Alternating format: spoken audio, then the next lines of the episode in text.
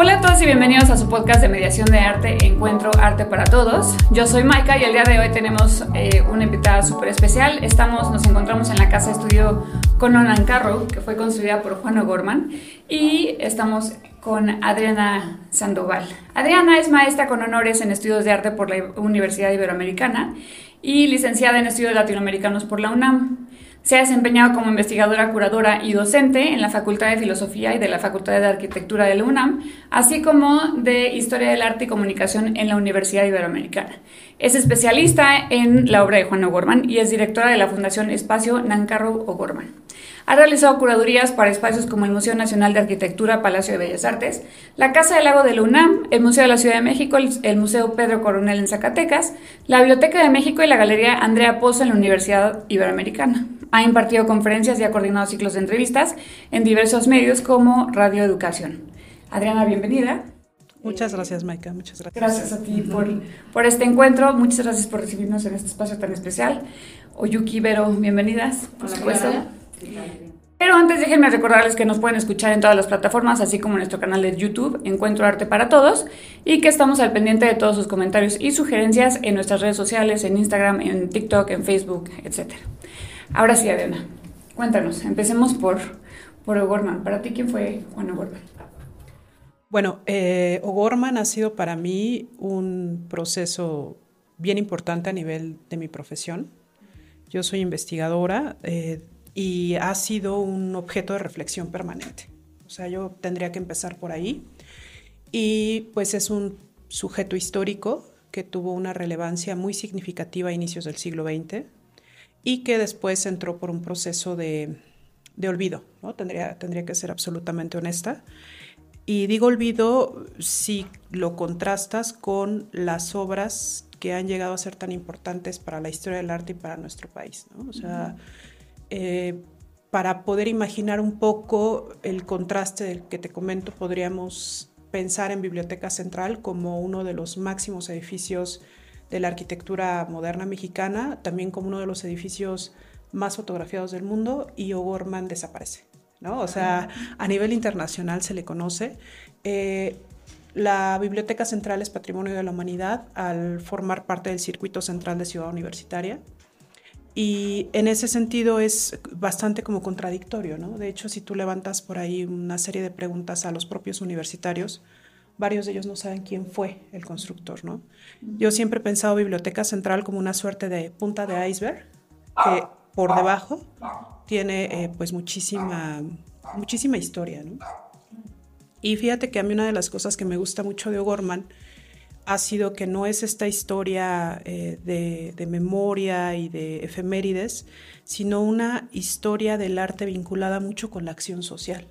Porque Juan O'Gorman, primero siendo arquitecto, y además siendo pintor va a llevar su acción hacia ese espacio. Entonces, pues O'Gorman es, es, este sujeto que además produce durante bastantes años, inicia en 1929 y las últimas obras que deja inconclusas en su, en su casa, pues es hasta 1982. Claro, y bueno, respecto a eso, fíjate que yo tengo una pregunta, o sea, si tú nos pudieras describir entonces partiendo de la personalidad de O'Gorman y de qué manera su, la vida personal influye, ella, influye para el desarrollo de su obra?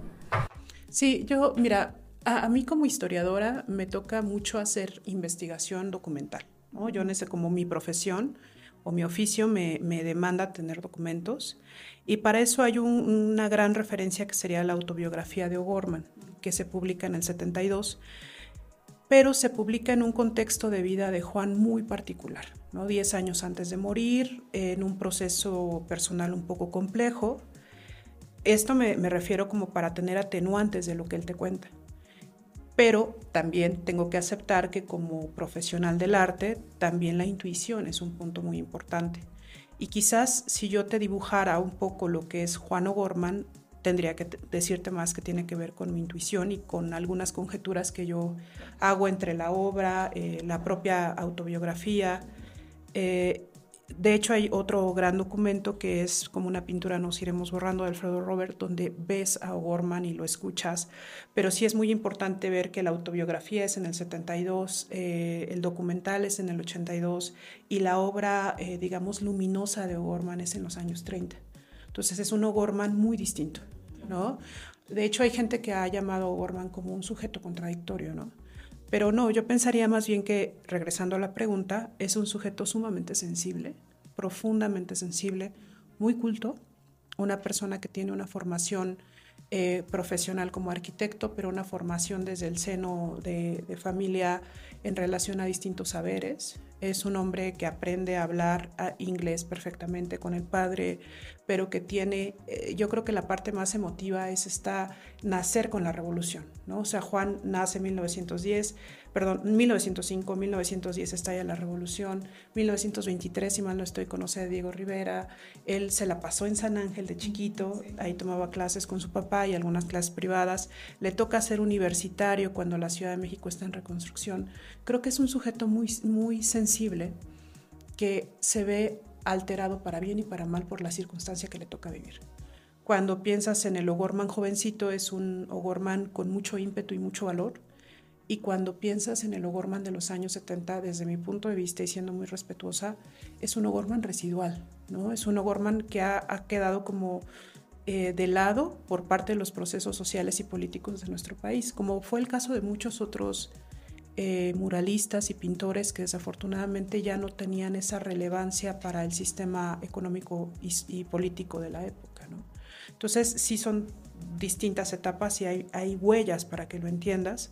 Es un sujeto sensible, un sujeto con mucho valor y un sujeto también muy intenso. ¿no? Es un sujeto que le interesa opinar y que también si tiene que rectificar, rectifica, y si tiene que regañar, regaña, y si tiene que felicitar, felicita, es como muy abierto. Sí, creo que tiene una personalidad muy interesante, ¿no? O sea, porque convive con, pues, con Diego Rivera, que es un muralista, pues, digamos, de los muralistas radicales, y, y, tiene una postura como de fuera, ¿no? O sea, con una propuesta diferente, a pesar de, de, coincidir con, en ideas con Diego Rivera y con Frida Kahlo y todo este ambiente, eh, ahora sí que nos, nos regala una propuesta diferente, ¿no? O sea, de, es como hablar del muralismo, pero en otro aspecto, desde otra ventana, ¿no? Sí, hace un momento yo te decía o les decía que O'Gorman nace con la revolución, ¿no? Es decir, a él difícilmente tiene estas concesiones que dos o tres generaciones antes tenían con el régimen político y social. O sea, Juan nace con el siglo, nace con la primera revolución internacional, ¿no? porque es la revolución mexicana, y además estudia una carrera que tiene que ver con la, mucho con lo social, que es la arquitectura. Y eso va a generar que O'Gorman sea un sujeto de transformación y de cambio. ¿no? O sea, la arquitectura, yo siempre lo he dicho y he sido muy enfática en ese punto, O'Gorman no quiere ser el primer arquitecto moderno. Eso jamás le pasó por la cabeza. Cuando hace los ejercicios de arquitectura para la casa de su padre, la casa Cecil, O'Gorman no está pensando en ganarle al vecino o al maestro. O'Gorman está pensando, uno, demostrar que comprendió la arquitectura, la teoría arquitectónica de avanzada Le Corbusier. Segundo, lo que está eh, haciendo es que con sus ahorros puede llevarla llevar esa teoría hasta las últimas consecuencias, porque no lo hubiera podido hacer quizás con un cliente. Y tercero, saber entender, esta parte es muy importante, entender cómo esa arquitectura puede funcionar a nivel social. Y lo que va a generarse alrededor va a ser una serie de, de, peleas para saber quién es el primero, si fue él, si fue otro. Yo a Gorman nunca le importó. O'Gorman demostró a los veintitantos años que la arquitectura funcionalista era capaz de mejorar la vida de las grandes mayorías. Y que a, lo largo de su trabajo también lo vemos que era un arquitecto que se, le gustaba ensuciarse las manos también, ¿no? O sea, empaparse, hacer las cosas, no era esta postura un poco pasiva que pues la que relacionamos a la mayoría de los arquitectos, ¿no? Como que nada más dan órdenes, o sea, metía las manos y hacía de todo. Sí, aquí hay una cuestión bien interesante. En recientes fechas se pusieron, se hicieron públicas eh, por Alfredo eh, Quesada, si mal no, no, no, recuerdo ahorita el apellido, y por eh, Cristina Uribe, unas fotografías de la construcción de la Casa del 29, que sería uno de los primeros ejercicios eh, modernos mexicanos con los albañiles. Y además, cuando Juan firma la, la, pieza, que es algo muy peculiar, da el crédito al maestro albañil, ¿no? Entonces, eso te deja ver la conciencia que él tiene respecto de la mano de obra, que es anónima siempre, casi siempre. Y hay una cuestión también que es muy importante, que O'Gorman en su juventud fue comunista, ¿no? Como lo fueron muchos en su época, después dejó de serlo.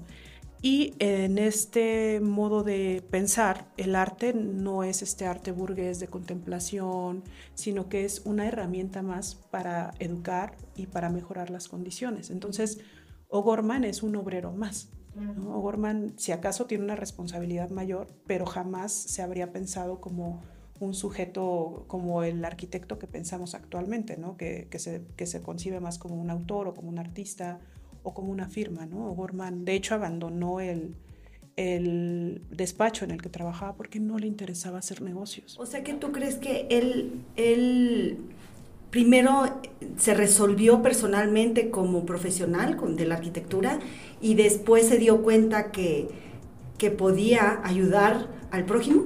Sí, sí, sí, sí. O'Gorman tiene toda la parte teórica en la escuela eh, en, ese tiempo, en ese tiempo era, era, escuela de arquitectura, si mal no estoy ahorita, no recuerdo, es el precedente de la Facultad de Arquitectura. Tiene la teoría, por ejemplo, de hombres como Guillermo Zárraga, el hermano del pintor Zárraga, que estaba en la avanzada, pero era una generación que, como te decía, tenía más compromiso con, con las generaciones pasadas y con el poder. Entonces, este jovencito le, le, meten como toda la radicalidad, o Gorman la... Eh, y radicalidad hablemos de utilizar el acero, de las instalaciones, esa radicalidad que no se había podido echar a andar por otro tipo de lenguajes arquitectónicos. Y eh, lo que va a ocurrir ahí va a ser que las va a echar en práctica, pero ahí siempre yo he sido muy insistente, O'Gorman tenía un deseo profundo de ayudar, de, de, formar parte de este México que estaba desarrollándose después de la revolución. O sea, es un jovencito, ¿no? Que mientras, imagínatelo, se la pasó en San Ángel toda la revolución. Hay por ahí unos recuerdos de él sobre lo difícil que fue la revolución para la familia O'Gorman. Y ya estando en una situación ya un poco más adulto, trasladarse a la Ciudad de México por tranvía, imagínate eso. Están los primeros automóviles este, por la Ciudad de México, ¿no? Uh -huh. Está también la, toda la pintura mural, ¿no? Porque él iba a la Escuela Nacional Preparatoria, donde conoce a Frida, a presentar exámenes. Entonces imagínate ese joven que, que, que era como de, de, una isla, ¿no? Como ir, arribar a la Ciudad de México y ver toda esa efervescencia, las nuevas construcciones, porque la Revolución Mexicana va a interrumpir un proceso de modernidad que había iniciado en 1880 la construcción del primer edificio alto, que sería la Nacional, no me acuerdo ahorita si es el 33 o el 35, o sea, es una ciudad en efervescencia. Por una parte el desarrollo económico y por otra parte la construcción de un discurso que le dio dirección a México por lo menos hasta los años 50.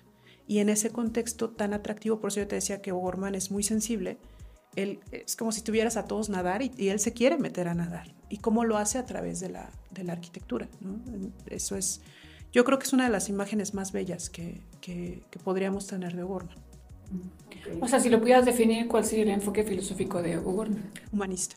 Okay. O sea, un sujeto entendiendo el humanismo como tú, esto es un acto muy parecido, tú estás haciendo esto y no sabes a quién va a llegar, ¿no? Y con el mejor eh, objetivo de que en algo sume a su formación, ¿no? Ese es, es, es el dar sin saber a quién, ¿no? El mejorar las condiciones en abstracto, ¿no? No importa la raza, no importa la edad, no importa la condición, importa el ser semejantes, ¿no? El, el, el de, de, tú a tú es un gran humanista. Y bueno, pues de ahí vete a las plantas, vete a los animales, que también fue algo que le interesó muchísimo, pero ese es un gran humanista. ¿Cuál podría ser como este momento que tú identificas en donde O'Gorman se pone íntimo con la arquitectura?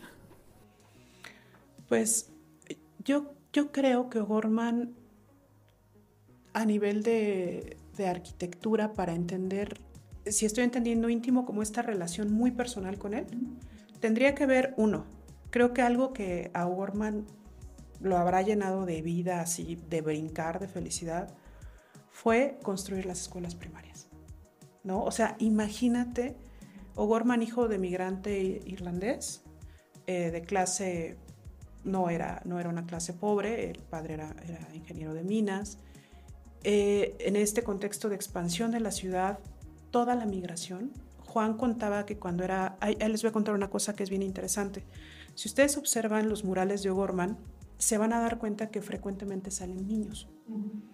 Desde mi punto de vista, por ejemplo, el retablo de la Revolución, no sé si ustedes se acuerdan que es un mar de gente previo a la, a la decena trágica, pero en el primer plano hay niños indígenas, uno que está con la ropa desgarrada y vende prensa, otros dos niños preciosos que uno trae en la mano una flor de lavanda y otra, la niña trae una rosa azul, y dos niños blancos. Un niño güerito es Juan. Uno de ellos es Juan, según yo. ¿Y por qué está esa parte? Porque O'Gorman vinculó su infancia con eso. O sea, O'Gorman estaba chiquito. Imagínense que nos dicen que a, no sé, a media hora de aquí se mataron, se, hubo una balacera. Entonces Juan tiene esta vinculación desde la infancia con la revolución. Y él, por ejemplo, cuenta en la autobiografía algo que es desgarrador. Dices que yo vi a un colgado en uno de los postes de Luz de San Ángel, pero también vi como niños chiquitos se treparon al, a no sé si era árbol o poste, para desnudarlo.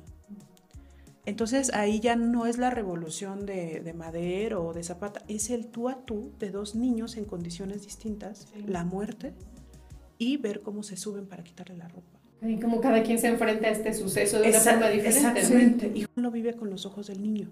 Entonces, por eso siempre va a haber esas referencias a los niños.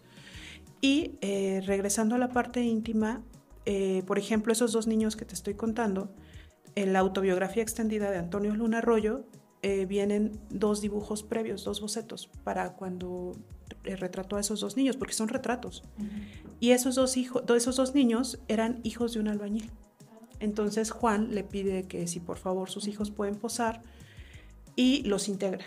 Entonces él está muy consciente de esta migración, de esta diversidad, la propia gente que trabaja en casa con ellos. Y yo creo que de verdad brincó de felicidad. Uno, demostré que la arquitectura, demostrar que la teoría arquitectónica la había comprendido. Y segundo, de mano de Narciso Basols, que fue un elemento clave, demostrar que esa arquitectura puede dignificar la existencia de esos niños.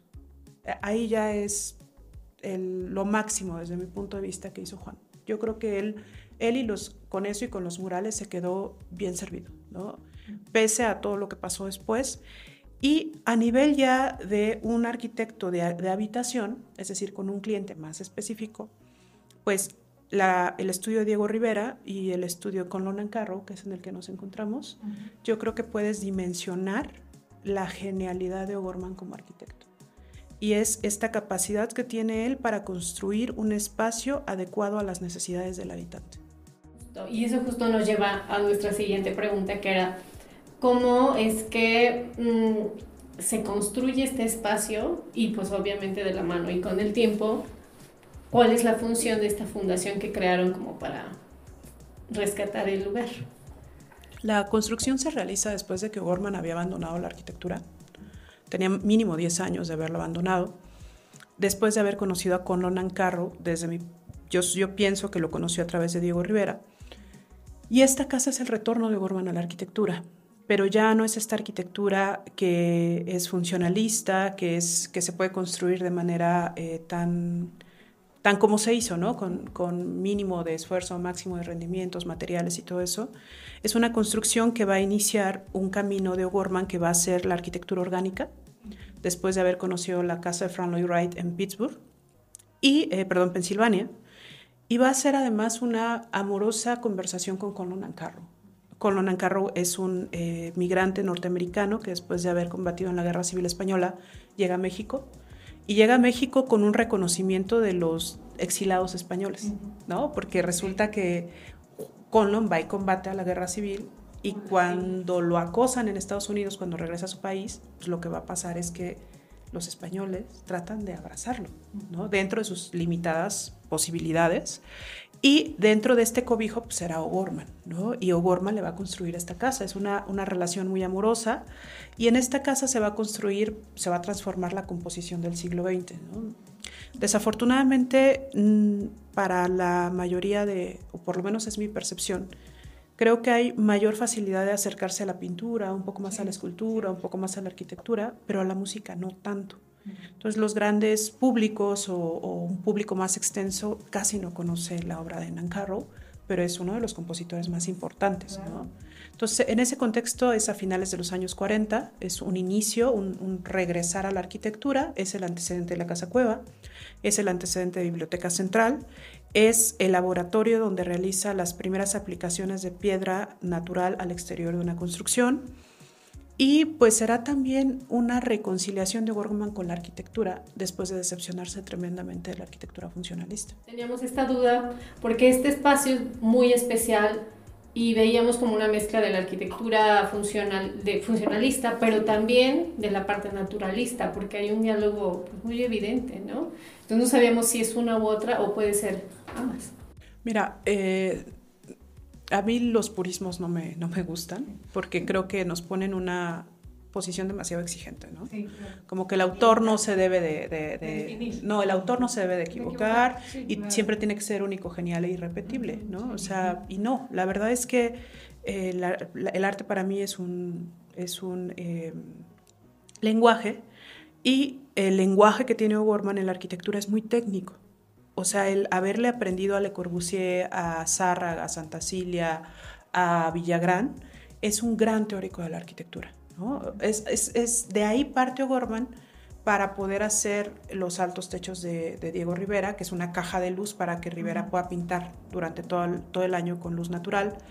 Eh, o esta caja de silencio que abriga el corazón de la casa Nancarro, que es el estudio, ¿no? Entonces, bueno, si el pintor trabaja con la luz y el músico trabaja con el sonido, pues entonces les da luz y les da silencio, ¿no?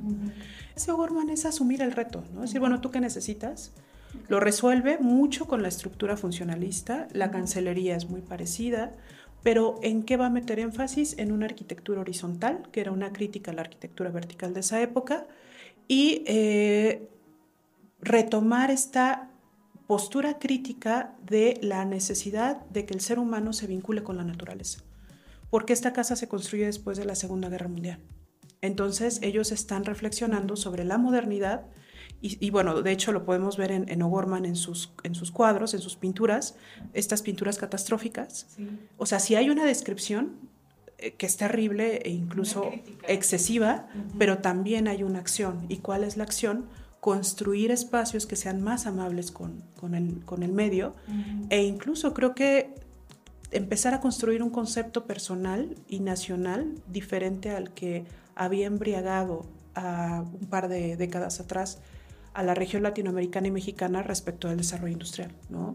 Y bueno, aquí una vinculación maravillosa es el arquitecto Javier Senosian, como 30 años después el arquitecto Javier está haciendo esto, una vinculación del hombre con la naturaleza. Y es una postura política contundente, ¿no? Eso es extraordinario. Sí, porque tal vez uno de los retos, o no sé si sea tal vez el mayor de los retos que se enfrentó Juan O'Gorman al construir este espacio, pues era justo eso, ¿no? Darle al clavo de lo que necesitaba este músico que era tan visionario, tan disruptivo para la época, que quería hacer lo imposible y que no descansó hasta que lo logró, ¿no? Musicalmente. Entonces yo creo que había como un, pues sí, un eco, un paralelismo entre las dos genialidades de ambos en cada uno en su rubro. Y yo creo que pues lo logró Gorman, ¿no? En el caso del, estudio. Yo, yo creo que aquí la clave, Oyuki, compañeras, que es maravillosa y, y es como una gran enseñanza de ambos eh, creadores, es que ninguno de los dos, regresando a lo que decía hace un rato de Gorman, pretendió nada. Mm. Estaban absolutamente eh, entregados al arte, el arte como un reto, porque no es el arte de, recetas que se replican y se replican, no, es la construcción de algo novedoso, de algo que no existe en el caso de Nancarro. O sea, antes de Nancarro lo que escuchamos de su obra no existía, Es como si hubiese expandido un poco los, los terrenos del de, arte, o un mucho. Y yo creo que la, una de las mayores enseñanzas de ambos es la sencillez, el compromiso la, autoexigencia, que a O'Gorman se le pasó un poquito a veces, y el entender al autor, a mí no me gusta decir artista, como un investigador, ¿no? Ahí es donde ya tienes una idea distinta y más si la confrontas en la actualidad con estas estilizaciones exageradas y vulgares de lo que se le llama artista. Entonces creo que podría ser una buena referencia para refrescarnos un poco de tanta pedantería que hay en la actualidad y volver a el carácter y, las, y los hechos que derivaban de este tipo de, de sujetos eh, sociales, ¿no? Claro, y además justo en este espacio que estamos, que estamos viendo los petromurales que son asombrosos, y es casi la firma de O'Gorman, ¿no? En, en, el espacio arquitectónico, nos llamaba mucho la atención porque pues es una paleta mineral muy particular, ¿no? Y, y pues no sé, cuéntanos un poquito de, pues de dónde sale el material, si se construyeron igual que los de CEU, porque pues es el mismo material, ¿no? Sí, las piedras colocadas o en, en, juego con la arquitectura las va a resolver con Diego Rivera en el Anahuacalli. Y ahí me gustaría platicarles algo que es bien interesante porque en el Anahuacalli O'Gorman resuelve una necesidad estética. ¿no? Es decir, no nos gusta cómo se ven las losas al interior, ¿cómo resolvemos ese problema? Y lo resuelven aplicando piedras, ¿no? de, primero blanco y negro, y ya después fueron metiendo, diversificando un poco eh, la paleta mineral. Eso por una parte. Después se separan, continúan con sus actividades, y O'Gorman va a enriquecer considerablemente la paleta mineral, dado que es un gran paisajista. O'Gorman conoce el paisaje, sabe cómo se expresan las montañas eh, en su diversidad tonal y va a hacer una abstracción de ello. Es como si pulverizara ese conocimiento y lo reduce a piedras para después reincorporarlo en una narración que serían los petromurales. Y aquí lo que es bien interesante es que años más tarde van a reencontrarse Rivera y O'Gorman en Ciudad Universitaria.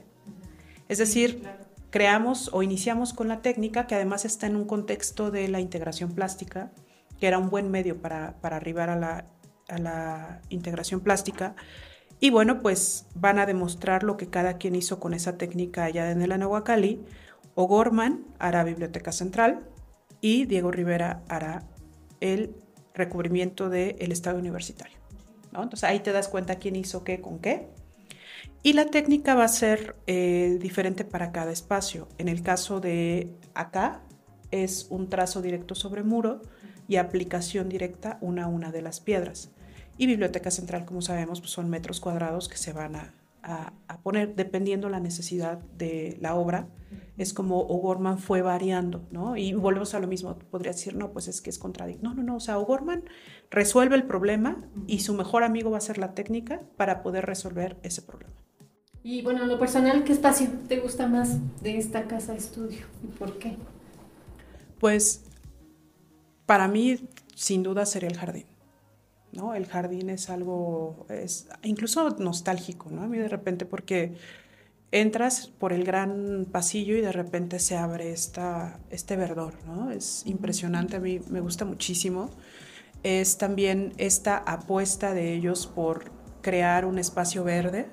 O, en Nancarro aquí nos cuenta la doctora Yoko Sigiura, que es viuda de Nancarro, que eh, sembraba alimentos, eh, o sea, es como esta parte de los testigos, ¿no? Incluso, o sea, esos árboles pequeñitos que han ido creciendo, que convivieron con, con Nancarrow, que convivieron con la familia eh, este, eh, Nancarrow Sugiura, y para mí es el, jardín. Y es un jardín que va a ser, se convierte en una suerte de cuerpo central, y de ahí deriva O'Gorman la construcción, ¿no? Que es una L que envuelve el, jardín.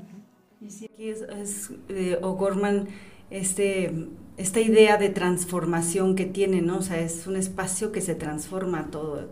Exacto. Sí, ah, por ejemplo, hay una capilla de Tadao Ando, donde es la, sí, la capilla y, y, donde va la cruz, hay un gran vidrio, no me acuerdo cómo se llama esa obra, ¿no? Y yo les preguntaba a mis alumnos, eh, según el arquitecto aquí, ¿dónde está Dios, no? Pues porque la capilla es para que tú experimentes a Dios, ¿no? Algo tan complejo.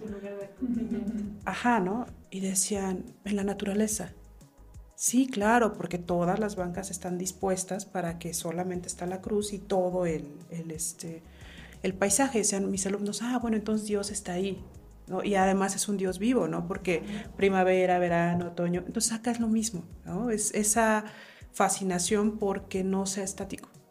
Y, el cambio, la paleta cromática de los petromurales con los cambios de floración, de desprendimiento de hojas, o sea, es, es verdaderamente un deleite, ¿no? sin ser exagerado. Oye, Adriana, hablabas tú de los testigos hace un momento. Em, ¿Qué confesiones te ha revelado Gorman a través de su investigación?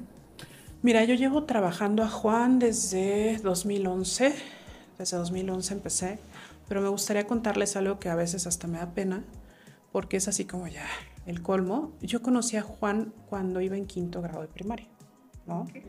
Porque ahí sí debo ser absolutamente honesta, los libros de texto de la SEP creo que fueron muy acertados, por lo menos en mi caso, yo podría dar el testimonio.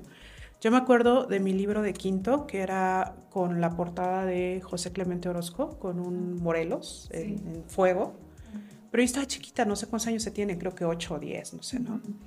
Y me gustaba la historia y de repente llegamos a un periodo que se llamaba la reconstrucción. Y en ese periodo, en esa, el diseño de editorial tenía en la parte superior el, el paisaje, la Ciudad de México, ¿no? El, la pieza de Juan que está en el MAM. Y yo me acuerdo que la veía y me emocionaba por el albañil, ¿no? pero chiquita, ¿no? Entonces, y después me acuerdo que ojeaba y venía el autorretrato múltiple. Y como me gusta dibujar y, y pintar como todo niño, el autorretrato me, eh, me, emocionaba. O sea, había algo ahí que me excitaba, o sea, me, me ponía así como con ganas, ¿no? de, de, de, dibujar o no sé, o de agarrar la excitación, ¿no? Y después de eso lo olvidé. En algún momento quise estudiar arte, después quise estudiar arquitectura y ya al final estudié historia del arte y la arquitectura. Y me reencontré con Juan, ¿no? Me reencontré con Juan en Biblioteca Central siendo yo alumna de la Facultad de Filosofía. Y a partir de ahí inició todo este proceso que me ha convertido en una especialista en O'Gorman sin que yo lo hubiera pretendido, sin que yo lo hubiera deseado. O sea, fue absolutamente natural. ¿no? Fue una relación sumamente eh, eh, orgánica y las confesiones que yo he tenido de O'Gorman, pues creo que tienen que ver con un reflejo de lo que yo he hecho. Y ha sido lo que decía hace ratito Maika, ¿no? Es que es, un, es una personalidad muy compleja, que hay muchos acertijos. A mí me fascinan los rompecabezas. Entonces O'Gorman es un gran rompecabezas que a lo largo de 12 años no he terminado por, por resolver, ¿no? Entonces, lo que yo pensaría es que hubo un sujeto de un gran compromiso social, pero también un sujeto muy triste, ¿no? Un sujeto que a lo mejor pecó, no sé si de inocente o de entusiasta, cuando pensó que México se iba, igual era más jovencito, a despegar hacia una nación más justa. Y hacia los años 50, cuando se da cuenta que en realidad eso había sido una suerte de escenario, empieza un declive y Juan no se repone. Por ahí decían que, Juan nunca había obtenido el, reconocimiento que él quería y estaba frustrado. Yo más bien pienso que estuvo decepcionado de, de, esa vida que él entregó, de esa generación a la que, a la que él pertenece entre ellos se encuentran Julio Castellanos, eh, se encuentra la propia María Izquierdo, una generación muy revolucionaria. O sea, tenemos a los tres grandes, pero esta generación que creció, que creció fue extraordinaria. Y que además él también siempre fue muy franco en sus posturas y eso también le ganó muchos amistades, ¿no? Porque le borraron muchos murales por esa crítica tan... Lo que pasa es que O'Gorman era muy incómodo. Incómodo ¿por porque era un extraordinario técnico del muralismo. O sea, Justino Fernández lo reconoce como una de las técnicas notables del siglo XX en México. O sea, de su generación, los temples extraordinarios son los de Juan, ¿no? Y tú puedes ir a ver y platicar con un restaurador y eso es muy incómodo para, pues, para cualquier autor mal hecho. Por supuesto que te incomoda, ¿no? Es un autor hiperculto y eso el ser culto y el ser inteligente también incomoda. y además, muy franco, porque no le interesaba ser... Quedar eh, bien. Ah, exactamente. Entonces ahí tienes a ese sujeto que, visto a, la distancia, también puede ser una gran fuente de inspiración para nosotros, ¿no? O, insoportable. Bien, sí, también hay gente que sí no lo soportaba, ¿no? pero, pero creo que ya visto más como, como una batalla, sí es admirable. ¿No? Decir, bueno, si yo luego me siento mal, entonces quizás vale la pena seguir, ¿no? Sí. Adriana, tú ¿cuáles crees que hayan sido los grandes amores de Juan O'Gorman? Es que regresando eh, contradictoriamente al final de Juan, fue la humanidad. O sea, eh, O'Gorman es, mm, está enamorado de la vida. ¿no? Eh, su gran amor es la vida, el multiplicarse a sí mismo para poder albergar, mejorar. Juan es eso, ¿no? O sea, Juan es un sujeto, fue muy, de joven fue muy sano, fue un sujeto que hizo mucho ejercicio, fue muy culto. Él estaba enamorado de la vida, ¿no? Y es contradictorio cómo se va, ¿no? La pintura, ¿no? La pintura, la arquitectura. ¿Qué, ¿Qué, nos cuentas ya hablando de la casa? Eh, ajá, ¿Cuáles serían tus los siguientes proyectos? Y bueno, y también, ¿verdad? ¿Cómo podríamos apoyar este maravilloso proyecto? La casa se encuentra en este momento acompañada por la Fundación Ancarro O'Gorman, que fue una eh, acción legal que vino a darle forma a esfuerzos previos. El primer contacto que yo tuve en este espacio fue en 2015 con la doctora Yoko Sudiura, que es antropóloga, eh, investigadora, fue investigadora muchos años del Instituto de Investigaciones Antropológicas. Y después empezamos a trabajar ya más en forma sobre la posibilidad de localizar un comprador o una institución que adquiriera la casa a partir de 2016.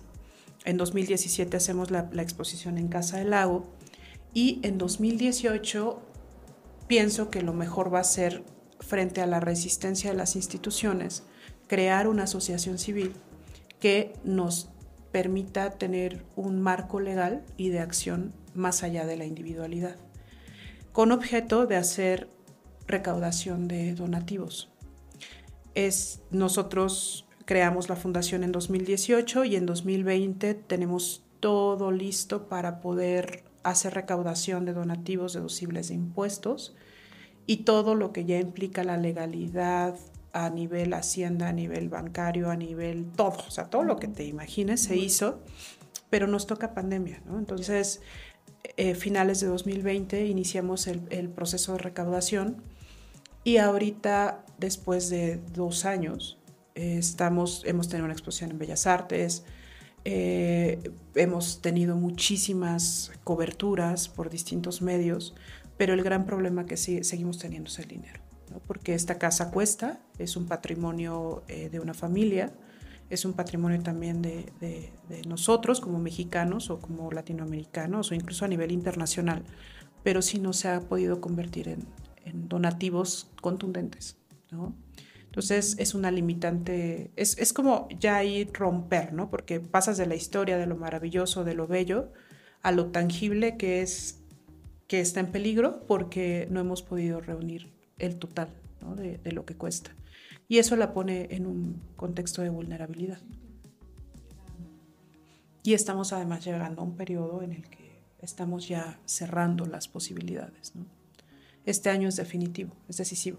Si no lo logramos, probablemente no, ya no lo logramos, ¿no? Sí, es muy duro, porque ahora que platicábamos, pues vas de, de lo maravilloso, de lo, de lo emotivo, a, a, estas, a estos retos que tienen, pues creo que todas las sociedades o todas las comunidades en relación a el patrimonio tangible, intangible. Cuando se habla de la casa cueva, ustedes pueden ver en cualquier lugar ¿Por qué la destruyeron? ¿no? Pero cuando dice sí, pero ahorita hay una casa que es el antecedente y que es Nancarro, ah. que sí. Que va por el mismo camino. Claro, y, justo es la idea de este podcast, o sea, mostrarle a la gente que, que, podemos hacer algo, ¿no? O sea, tal vez con la difusión o las visitas que dan ustedes cada 15 días, eh, que se conozca, que sea un donativo y pues, apoyar de alguna forma para que no sea el futuro como la casa cueva. Como lo decía Soyuki, pueden haber visitas, puede haber donación directa en página web, ahí todo es deducible de impuestos, este, puede haber presentación, puede haber visita a la exposición, o sea, estar como atentos de lo que estamos haciendo, porque quizás yo sí tendría que ser demasiado honesta, es un grado de, presión insoportable. ¿no? O sea, es muchísima presión porque sabes que esto puede en algún momento no llegar a donde tú querías que llegara. Y ya para cerrar, em, ¿cuál sería la gran incógnita que te queda después de haber estudiado tan a profundidad a este gran personaje? Pues fíjate que cuando inauguramos en Bellas Artes la, exposición de la Casa Cueva, ya habíamos presentado en 2019 la maqueta que hizo el arquitecto Javier Senosiain, pero la, presentó en blanco. ¿no? Era, como, un primer, eh, como, un como una primera aproximación o una base. Y fue muy rápido, trabajamos muy rápido, se hizo la exposición en, la Iberoamericana y después fuimos al Museo Nacional de Arquitectura y para esas alturas la maqueta ya estaba con su recubrimiento de piedra. La habían recubierto de piedritas naturales, habían reconstruido imágenes partiendo de las fotografías. Cuando me dice el arquitecto Javier Senocian, ya está, ya la pueden venir a registrar. Fuimos al Parque Quetzalcoatl, mi mamá me acompañaba, vi la maqueta y me puse a llorar. O sea, fue así llorar. De hecho, ahorita me da sentimiento porque dije, ¿cómo una idea, una investigación mía de la maestría dio como consecuencia la maqueta? O sea, no, obviamente con el, con el trabajo de Iván Arellano, que hizo los, los, los planos, la generosidad del arquitecto Javier Senocian. Y verla fue, fue verdaderamente impresionante. Y me acuerdo mucho cuando íbamos a inaugurar, en contextos complicadísimos, porque solo abrió el MAM con Pedro Reyes y nosotros. Éramos los únicos museos con exposición. Hablamos a todos los autores participantes, muchos chicos de servicio social, 60 personas trabajamos para esa exposición durante año y medio. Y entre que ya todos habían confirmado, pensé en Juan. ¿no? Dije, oye, ¿y si Juan estuviera aquí? Le estaríamos hablando para que venga mañana a la inauguración, ¿no? Y dije, ¿y vería la cueva otra vez? Imagínate lo, lo duro, lo, lo, lo, fuerte que habría sido. Y me dio mucha emoción, ¿no? Tiempo después platiqué con su hija y me dijo, Adriana, lloré al ver la, maqueta porque son mis recuerdos de infancia. Entonces, la gran incógnita quizás soy demasiado romántica, sería pensar si está contento con lo que estamos haciendo. Y no digo yo, mucha gente, Cristina Uribe, está el, el, eh, Javier Guzmán Urbiola, eh, el propio Alfredo Robert con el documental que hizo. O sea, somos un montón. ¿Qué tan contento estaría con eso? O sea, eso a mí me, es a lo mejor un exceso, pero sí me gustaría de repente como saberlo, ¿no? O, o eso es algo que a mí me queda y pues el reto sería seguir aprendiendo, pero desde una acción desacralizada. ¿no? Yo siempre he dicho, yo no quiero hacer a San Juan O'Gorman, o sea, yo quiero más bien pensar en el hombre, qué nos aporta ahorita, qué herramientas nos aporta para seguir en un proceso de mejora como personas y como sociedad. Y nada más antes de cortar, este, compártenos las redes de, de la fundación y para que la gente pueda pues, visitar, checar lo de los horarios de las visitas. Estamos como Espacio Nancarrow o Gorman en, en, Instagram y en Facebook. Tenemos nuestra página que es Fundación ENO. Y también tendríamos pues algunas publicaciones, de repente que con La Tempestad tuvimos por ahí una publicación padre, eh, Canal 22 estuvo acá, hay una muy buena cantidad como de, de este, de, de, de, de, conocimiento que se ha generado y también me gustaría comentarles que estamos abierto para el abiertos para el voluntariado, para servicio social, para prácticas profesionales que tienen que ver también con esta óptica. ¿no? Nosotros decimos que el arte para nosotros es una herramienta de transformación social uh -huh. y estamos abiertos como a que más gente se sume. Chicas, pues gracias por otro maravilloso encuentro. Adriana, muchas gracias. Gracias, gracias Porque gracias. después de ver arte, nada es igual. Gracias, Gracias, Adriana. Gracias.